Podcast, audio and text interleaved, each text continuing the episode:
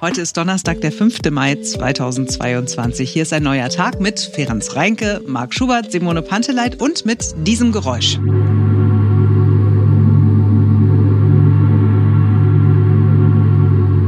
Dieser Ton ist die Zukunft auf unseren Straßen.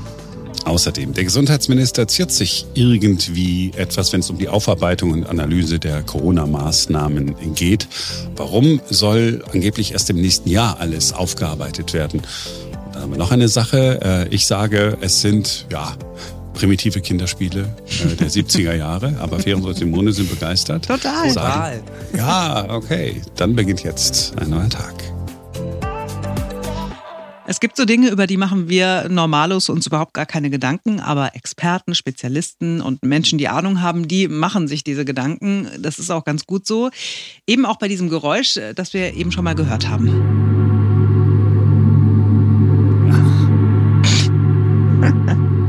Total abgespaced. Hm.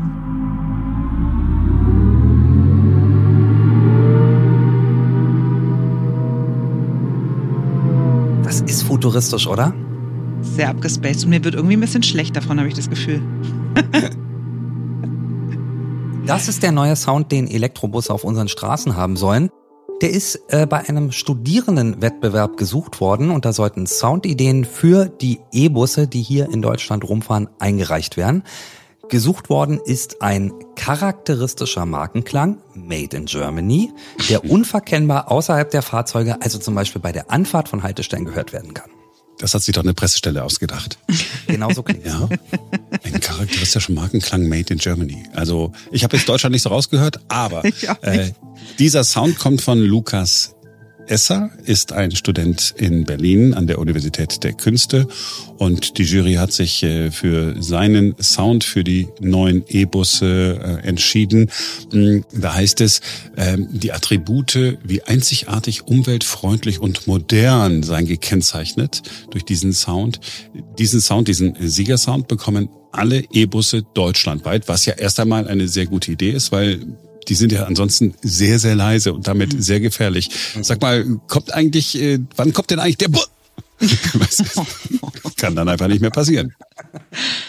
Ja, ich finde es auch gut. Ich weiß noch nicht, ob ich den Sound so optimal finde, aber ich merke schon, ich bin hier in der Unterzahl, weil ihr findet ihn gut. Ja, dir gefällt er vielleicht auch noch nicht ganz so, weil dir jetzt wirklich das, das Bild dazu fehlt. Also ich kenne Leute, wenn die im Auto sitzen und die machen die Augen zu, dann wird denen auch, so wie dir gerade, dann wird denen auch schlecht tatsächlich. Vielleicht liegt es jetzt auch ein bisschen daran, dass dir die Bewegung fehlt.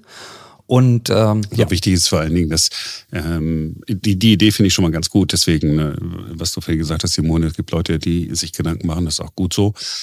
Ist ja wirklich wichtig, dass die Busse überall gleich klingen damit man also dann auch weiß, weil du nicht bis in einer anderen Stadt, kennst das Geräusch nicht, denkst, ach Mensch, das klingt aber doof. komisch. Und dann, ja, ja. kommt kein Bus, ja. Oder einer zu viel. Ja, aber schon, es ist gar nicht so unwichtig tatsächlich, weil dass die alle jetzt genau gleich klingen, okay, das kann man in Frage stellen, aber es ist natürlich schon wichtig, dass wenn du äh, das Auto hörst, das Elektroauto hinter dir, dass du weißt, ob das eher ein kleineres Auto oder ein größeres Auto ist. Also das ist ja jetzt bei ähm, herkömmlichen Verbrennern auch so, dass ich schon erkenne, auch ohne das zu sehen, werde ich gleich von einem eher von einem LKW oder überholt oder werde ich gleich eher von einem Smart überholt. Insofern ja, finde ich den Ansatz gar nicht so blöd. Du kannst es, wenn du das nächste Mal im Auto sitzt oder so, du musst dich nicht auf dein Gehör verlassen. Du kannst auch mal in den Rückspiegel gucken. Als kleiner, nur als, als Ich Tipp. spreche ja jetzt aus Sicht des Fußgängers. So. Oder des Fahrradfahrers. Das kommt ja auch ab und zu vor. Diese normalen Elektroautos, die haben ja alle schon einen Sound, die jetzt auf den Markt gekommen sind. Ich glaube, die ersten waren nicht verpflichtet, diesen Sound zu haben. Irgendwann ist es dann äh, Vorschrift geworden, damit man halt die Fußgänger schützt. Und da ist es wohl, glaube ich, so, dass wenn die ganz langsam sind, dann machen die einen Sound. Also wenn man schon mal in so einem, äh, in so einem Taxi sitzt, ne, Toyota mhm. Prius oder so, mhm. dann machen die irgendwann Sound und irgendwann geht der Sound dann weg. Also wenn die dann so schnell unterwegs sind, dass man äh, unterstellt, okay, wenn er jetzt mit 50 unterwegs ist, dann wird er nicht auf einer Straße sein, äh, wo, wo ein Fußgänger ähm, äh, sein könnte. Hm. Und dass der weggeht, ist übrigens tatsächlich Teil der Vorschrift. Ich habe gerade noch mal, bevor wir hier aufzeichnen, habe ich noch mal so ein bisschen Ach. nachgeguckt. Tatsächlich, dass diese, dass E-Autos ein Geräusch machen müssen, das gibt es seit Sommer 2019 und das ist wirklich relativ genau geregelt. Also da steht, mindestens im Geschwindigkeitsbereich zwischen dem Anfahren und einer Geschwindigkeit von etwa 20 Stundenkilometer sowie beim Rückwärtsfahren müssen die Autos automatisch ein Schaltzeichen erzeugen. Und wie du gerade gesagt hast, es ist tatsächlich auch geregelt, äh, dass äh, das äh, Fahrzeug leiser werden darf, je mehr Geschwindigkeit es aufnimmt. Ja, cool. Weil ne, Menschen, die hier so einer vielbefahrenen Straße wohnen, freuen sich, dass irgendwann die ganzen Elektroautos kommen und haben dann diesen ganz, ganz neuen Sound. Ich bin allerdings in der Vorschrift auch über was gestolpert, was mich stutzig gemacht hat. Mhm. Ich muss äh, zugeben, ich bin noch nie Elektroauto selbst gefahren. Also klar, in so einem Taxi bin ich schon mal mitgefahren. Ich habe mir auch schon mal so einen Tesla angeguckt und auch schon mal reingeguckt bei einem Kumpel, bin aber selber noch nie gefahren. In dieser Vorschrift äh, steht tatsächlich auch, dass es in Elektroautos, also in diesen Autos, die so ein Geräusch machen, muss es einen Schalter geben, leicht erreichbar, der die Aktivierung beziehungsweise die Deaktivierung ermöglicht. Warum? Ja, das habe ich mir steht hier nicht tatsächlich. Also steht nicht in der Vorschrift, warum das so ist, aber es steht hier drinne: Aktivierung bzw. Deaktivierung muss ermöglicht sein durch einen leicht erreichbaren Schalter. Es ist allerdings so, beim Neustart des Fahrzeugs muss dieses Geräuschsystem automatisch auf eingeschaltet sein. Aber du kannst es danach direkt ausmachen, also ein bisschen wie mit der Start-Stopp-Automatik. Hm. Hm. Ja, müssen wir noch mal, da müssen wir nochmal jemanden fragen. Mhm. Müssen, wir dann, ne? müssen wir irgendwie nachreichen.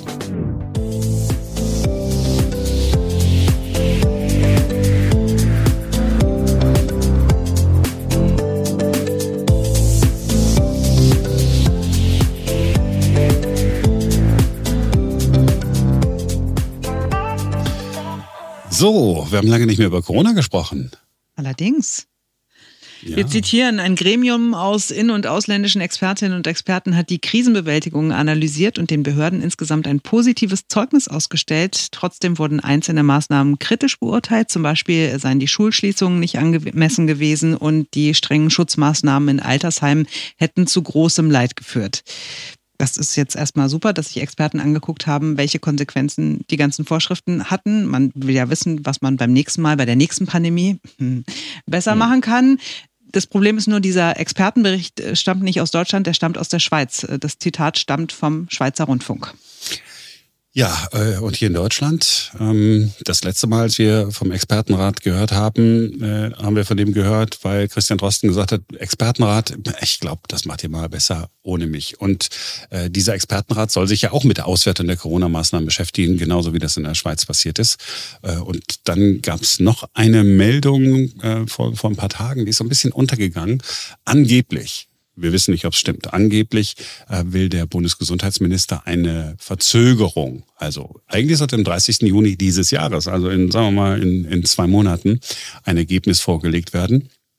Und dann hat äh, Lauterbach eine Mail an den Vorsitzenden des Expertenrates äh, geschrieben. Das ist der Staatsrechtler Stefan Huster. Der war völlig überrascht. Äh, zehn Tage ist die Mail alt und darin stand dann eben, ähm, ich denke darüber nach, äh, äh das Ganze zu verlängern oder eine neue Ausschreibung auf den Weg zu bringen. So. Und dann hat Wolfgang Kubicki äh, reagiert, äh, die graue Eminenz äh, des Nordens in der FDP, ein Mann, der gerne Klartext spricht und ist nicht immer gut begründet, was er da so sagt.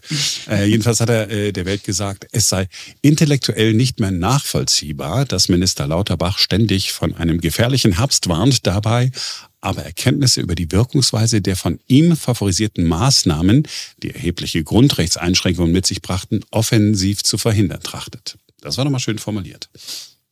Christian Drosten, der hat im Deutschlandfunk gesagt, der Expertenrat, der könne das bis zum Sommer ja gar nicht leisten und die Wissenschaft sei einfach gar nicht so schnell. Hier ist mal so ein kurzer Auszug aus dem Gespräch von Deutschlandfunk-Moderator Philipp May mit Christian Drosten. Mhm, also es ist, Sie halten es schlicht und ergreifend für unrealistisch, dass man seriöse Ergebnisse liefern kann bis zum Sommer.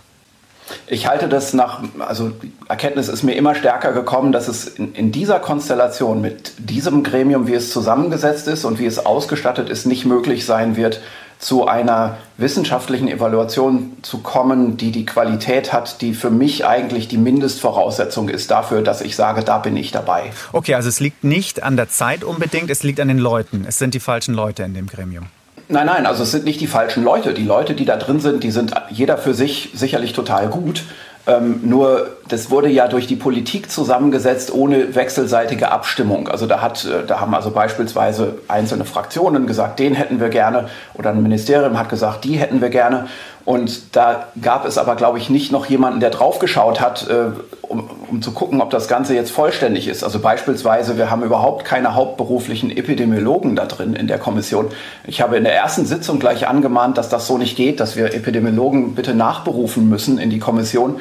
Und das wurde dann verneint. Äh, und an der Stelle kommen mir dann doch erhebliche Zweifel. Das andere ist, wenn Sie sowas machen wollen, dann brauchen Sie einfach Kräfte für eine Literaturrecherche. Wir haben ja hier in dem Gremium lauter ehrenamtliche, aber hauptberuflich anders tätige Leute drin. Die können das gar nicht leisten von der Arbeitskraft.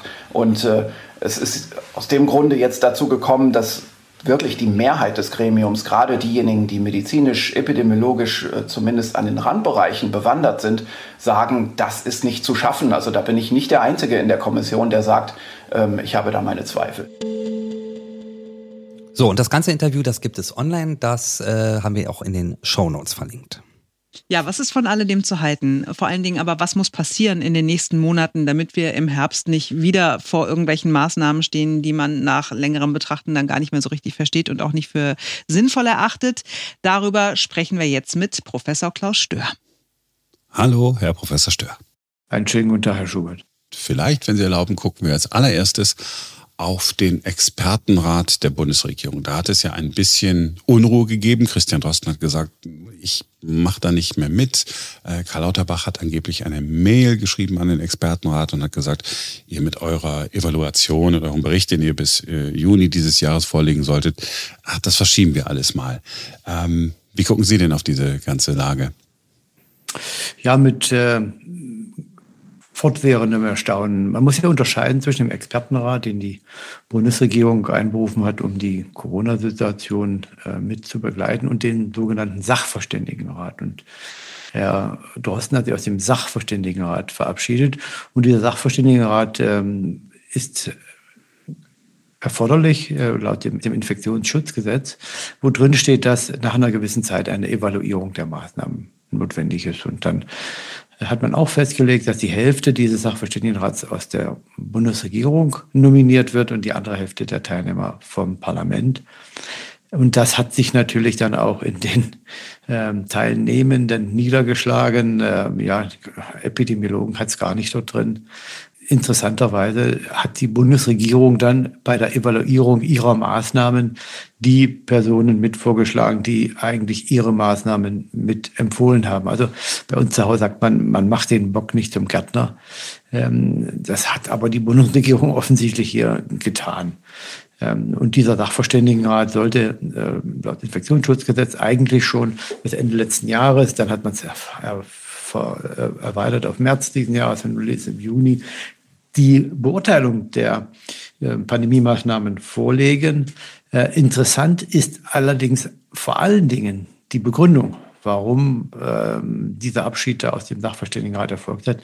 Nämlich die Begründung war, es gibt nicht genügend Daten, um zu beurteilen, ob die Maßnahmen nun erfolgreich, erfolglos oder ähm, wie auch immer gelagert waren, da beißt sich aus meinem Blickwinkel das Argument in den Schwanz, denn letztendlich berufen sich hier einige sehr prominente äh, Berater der Bundesregierung immer wieder auf die Wissenschaft, dass sie die Wissenschaft ähm, als Grundlage nehmen und auch interessanterweise alle anderen, die anderer Meinung sind, auch sofort außerhalb der Wissenschaft stehen. Aber Wissenschaft heißt ja eigentlich, Zusammenhänge zu erforschen und Wissen zu erweitern und natürlich das Erforschte dann noch weiterzugeben. Aber wenn man gar kein genügend Wissen hat, um jetzt die auf wissenschaftlicher Grundlage beschlossenen Maßnahmen zu beurteilen, dann fragt man sich, woher das Wissen kommt äh, und die Wissenschaft, die dann zu den Empfehlungen geführt hat, mit denen die Maßnahmen dann aufgesetzt wurden. Also das ist der, für mich der interessanteste Teil. Schlimm ist hier vor allen Dingen auch, äh, dass die Bundesregierung von Anfang an vergessen hat, die ähm, auf unvollständiger Datenbasis, das ja normal beschlossenen Maßnahmen auch zu evaluieren. Äh, es ist normalerweise Good Public Health Practice oder Good Controlling Practice, Good Management Practice, dass man äh, solche, äh, in solchen Situationen immer gleich Begleitforschung aufsetzt. Denn man möchte ja nach drei Monaten, vier Monaten wissen, ob die Maßnahmen, die man äh, umgesetzt hat, auch Erfolg hatten. Da möchte man ja wissen, vielleicht hat man das Falsche äh, aufgesetzt. Und es ist natürlich wichtig und richtig, dass man zu Anfang schnell entscheidet, äh, auch wenn die Daten nicht vorliegen. Aber da muss man nach drei bis vier Monaten gucken, geht es in die richtige Richtung, haben wir Erfolg, verursachen wir vielleicht sogar mehr Schaden, äh, als äh, wir äh, Nutzen generieren. Und das war ja eigentlich auch für die Gerichte ausreichend. Zu Anfang zu sagen, ja gut, ihr hattet nicht genügend Wissen, ihr musstet was machen, Daten liegen nicht vor, das ist okay. Aber jetzt nach 18 Monaten, jetzt äh, immer noch zu sagen, wir, wir machen mal, mal Maßnahmen, wir haben nicht genügend Daten, das äh, ist jetzt natürlich äh, nicht mehr aus, aus meinem Blickwinkel genügend. Und ich denke mir auch, dass die Gerichte jetzt das nicht mehr so akzeptieren werden. Also dieser, dieser Abschied aus dem Sachverständigenrat hat sehr viele ähm, verschiedene Aspekte aufgedeckt, die äh, die Substanz, mit der die Bundesregierung Wissenschaft eingefordert hat äh, und verwendet hat, ähm, aufdecken. In der Schweiz scheint das ja gar kein Problem zu sein. Ne? Da gab es ein Gremium, in- oder ausländische Experten haben zusammengesessen und haben ähm, ein, ja, äh, der Schweizerische Rundfunk hat gesagt, der Regierung ein Zeugnis ausgestellt. Und unter anderem eben auch gesagt, ja, die Schulschließung, das war nicht so eine gute Idee und auch das, was wir in Altersheimen hier in der Schweiz gemacht haben, war auch nicht so eine gute Idee. Wie, wieso kann man das in der Schweiz und nicht bei uns? Lassen Sie mich kurz noch ähm, auf die Schulschließung in der Schweiz äh, zurückkommen. Da hat man in den ersten drei Monaten äh, tatsächlich auch rigoros durchgegriffen. Aber dann hat man gesehen, es bringt nichts. Hat ja eigentlich auch gleich gesehen, im März, als die Maßnahmen begonnen, hatte auch schon der R-Wert unter eins gelegen, also gesehen, dass eigentlich die, die, die, die automatische Rücklauf der Daten nach dem Ausbrennen der, der Welle eingesetzt hat. Und man hat danach nicht mehr die Schulen geschlossen, die ganze Zeit. Drei Monate waren die nur zu, ne? Ja, also in, ein bisschen unterschiedlich zwischen den Kantonen. Äh, der eine ein bisschen kürzer, andere länger. Man hat dann auch wieder äh, zwei Kantonen, wenn ich mich recht entsinne, in der ganzen Zwischenzeit auch nochmal ähm, die Schul, den Schulbetrieb eingeschränkt, beziehungsweise anders kanalisiert. Äh, also das äh, mal so zum Schulbetrieb. Aber was die Schweizer gemacht haben, war auch kein äh, hohe Lied auf die Politik, die, die hat dort auch keinen strukturierten Prozess der Wissenseinforderungen, Generierung etabliert, aber da ist was anderes passiert. Das haben die Wissenschaftler, haben eigentlich einige Wissenschaftler zusammengetan, haben gesagt, wir können hier beitragen, wir haben Wissen, wir haben äh, Erfahrung und haben dann einen permanenten Wissenschaftsrat außerhalb, nicht mandatiert, außerhalb der, der Regierung gegründet und haben ihr Wissen kundgetan haben das publiziert, haben äh, Interviews gegeben, haben diese Informationen, die sie generiert haben, die Schlussfolgerungen, die sie ähm, gezogen haben und Empfehlungen äh, der Regierung auch mitgeteilt, die zuerst das ignoriert hat und dann immer hellhöriger wurde. Und über einen längeren Prozess, auch der Interaktion des beiderseitigen Lernens von der Politik und der Wissenschaft, hat sich dieser Wissenschaftsrat etabliert und wurde von der Politik eingefordert. Da hat man dann fast 50 gemeinsame Pressekonferenzen gemacht, Policy Statements. Ähm, also hier hat im Prinzip die Wissenschaft sich äh, ja, aufgedrängt, möchte ich fast sagen, äh, und die Politik überzeugt, dass es gut ist, einen strukturierten Prozess der Wissensgenerierung, der Wissenseinforderung und natürlich der Wissensverwendung dann für die Politik zu schaffen. In Deutschland ist dieses Momentum nicht gegeben, aus der Wissenschaft heraus. Äh, die Zersplitterung war hier offensichtlich zu groß und die Politik hat es äh, genau wie in der Schweiz erstmal nicht von Anfang an oder gar nicht ähm, für richtig und wichtig gehalten, einen Wissenschaftsrat zu gründen. Wenn ich mich recht entsinne, sind auch erst die Namen der Personen, die die Bundesregierung beraten haben, die ganze Zeit, glaube ich, äh, erst im Januar oder 2021 oder Dezember 2020 bekannt geworden. Also die, äh, hier unterscheidet sich das dramatisch und ja, das Ergebnis ist auch äh, interessant. Ähm, ich habe an diesem ähm, letzten Wochenende an einem äh, an einer Tagung teilgenommen der Akademie der Wissenschaften in, in Hamburg und dort haben zwei Schweizer Kollegen, die genau diesem Expertenrat angehört haben, auch verglichen. Deutschland und die Schweiz. Und jetzt sieht man eindeutig, dass die Maßnahmen in der Schweiz viel, viel ähm, lockerer waren, viel mehr auf Eigenverantwortung gesetzt haben, viel eher abgeschwächt wurden und dass die Übersterblichkeit in der Schweiz geringer ist als in Deutschland. Also äh, das, was ich am Anfang der Pandemie gesagt habe, abgerechnet wird zum Schluss, äh, sieht man hier. Äh, man, man, muss sich auch jetzt nur noch mal die Inzidenzen angucken. Zum Beispiel von Schweden. Ähm, die Inzidenz in Schweden ist ungefähr ähm, 30 Mal geringer als in Deutschland. Äh, die war natürlich höher ein oder andere Mal in Schweden, ähm, aber da ist man jetzt durch. Man hat letztendlich erkannt, dass sich halt jeder infizieren wird, hat das lieber vorgezogen, äh, hat genau wie in der Schweiz natürlich anfangs dramatische Fehler in den äh, Altenheimen und Pflegestationen gemacht, aber hat dann das gelernt und hat äh, mit der Eigenverantwortung, mit dem Maß halten und mit dem, vor allen Dingen mit dem geringeren Fokus äh, auf die Schulen, die Bevölkerung besser mitgenommen. Und Dänemark steht äh, genauso gut da.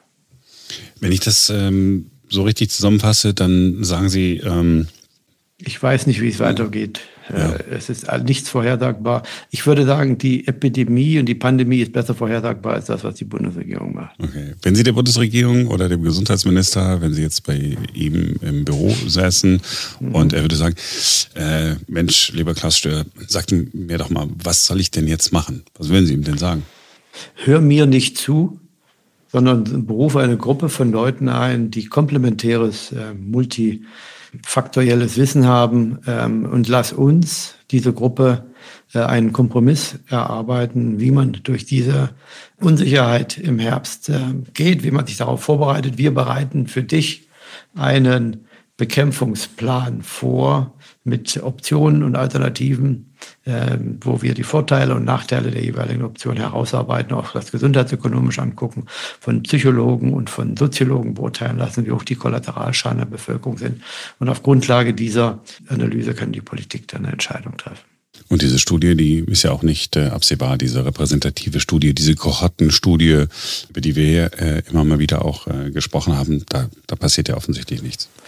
Äh, ja, es wird was passieren. Also mhm. ich hatte gedacht, dass äh, ich die Studie gemeinsam mit einigen Kollegen initiieren werde. Wir haben Unterstützung aus der Industrie, äh, nicht aus, äh, ja, ja, aus der Industrie. Äh, hier geht es um, um Handel, Einzelhandel, der sehr interessiert ist, dass diese Immunlücke bekannt wird und dann auch die entsprechenden wissenschaftlich fundierten Schlussfolgerungen gezogen werden. Also das ist nicht die Pharmaindustrie. Ähm, und wir werden die Studie aufziehen, falls der Anreiz so etwas zu machen, nicht groß genug ist für die öffentliche Hand. Äh, es gab jetzt eine Einreichung einer Studie äh, bereits beim Bundesforschungsministerium. Ähm, da wird in der nächsten Woche entschieden, ob die ähm, finanziert wird. Das wäre sehr schön. Dann hätte man genau die Daten, die man ähm, benötigt, schon im Juli vorliegen. Wenn das nicht passiert, dann werden wir das finanzieren, öffentlich ankündigen, ähm, einwerben, interessante Projekte mit einem kleinen Evaluierungsteam, diese die beste Studie dann herauspicken oder vielleicht zwei äh, und dann hoffentlich die Daten dann auch im Juli zur Verfügung haben, um entweder der Bundesregierung äh, und anderen die Information zu geben, dass sie sich fundiert auf den Herbst vorbereiten können oder dann natürlich auch die, Staaten, die Studiendaten äh, anderweitig publizieren und da werden sicherlich ähm, dann auch Leute, die gegen die Impfung sind, gegen die Impfpflicht, äh, kein 2G und 3G wollen, solche Daten dann auch verwenden, um sich auf den Herbst vorzubereiten. Das ist ja sensationell. Da müssen wir nur einen eigenen Podcast äh, zu machen. Das müssen wir uns genau angucken. Das können wir nächste Woche dann machen, ja. Ja, sehr gut. Das ist ja, das ist ja mal eine, eine gute Nachricht. Sie machen dann sozusagen das Schweizer Modell. Ja, wenn, wenn die anderen nicht wollen, dann machen wir einfach, äh, wir Wissenschaftler alleine. Ja, ich weiß auch nicht. Das ist so eine Art Verzweiflungstat. Ähm, viele äh, ähm, Nächte, nachdem ich in Deutschland kam, habe ich mich gewundert, warum man das das Wissen, was eigentlich bekannt wird zur Pandemiebekämpfung, nicht verwendet. Also wir können mal einen Podcast machen zu dem, was wusste man denn schon alles vor der Pandemie. Das äh, könnte vielleicht auch ganz erhellend sein. Herr Professor Stör, dann haben wir heute zurückgeblickt, viel bewertet und ähm, beim nächsten Mal schauen wir dann in die Zukunft, schauen auf Ihr Projekt, das Sie mit angeschoben haben, auf die repräsentative Studie, die dann da kommt. Und ja, in der Tat, wir äh, gucken äh, auch mal in der Zukunft, was wir vor der Pandemie schon alles wussten. Für heute, vielen Dank. Ich bedanke mich bei Ihnen. Ja.